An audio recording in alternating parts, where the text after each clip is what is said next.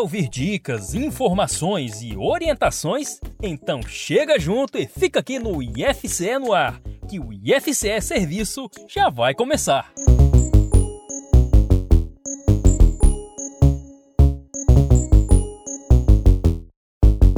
Olá, meu nome é Andressa Souza, sou jornalista do campus de Canindé e pesquisei durante o mestrado como influenciadores digitais incentivavam adolescentes e jovens a ler.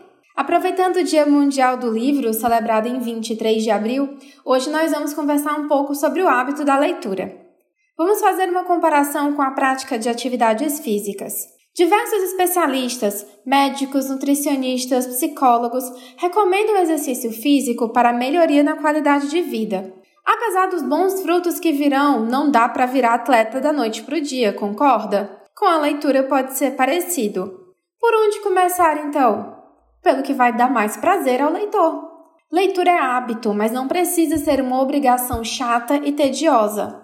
Pense em que tipo de história mais chama a sua atenção. Lembre os últimos filmes ou séries que você viu. São mais realistas ou fantasiosos? Mais sérios ou mais leves? Contemporâneos ou de época? As opções são incontáveis. Faça um esforço para ignorar a expectativa alheia do que você deveria ou não ler e procure identificar o que você, como leitor, pode gostar mais. Se a leitura é um hábito ou você quer que ela se torne um, é preciso encaixar na rotina um momento para ler.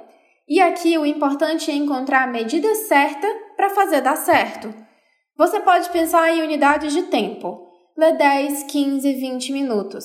Você pode pensar em unidades de leitura. Um capítulo, cinco páginas, um conto, três crônicas. Você pode pensar em oportunidades. Lê na fila do banco, na sala de espera, no intervalo do almoço, no ônibus, antes de dormir, um pouco antes de levantar para começar o dia.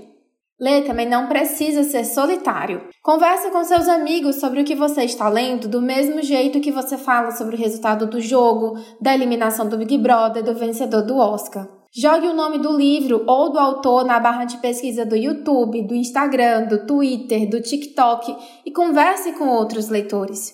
Existem aplicativos como o Goodreads em inglês e o Scoob em português que funcionam como diários de leitura, onde você pode marcar o que já leu, o que está lendo e o que quer ler no futuro.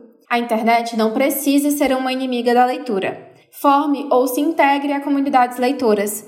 Ter uma rede de apoio para o seu novo hábito também pode ajudar.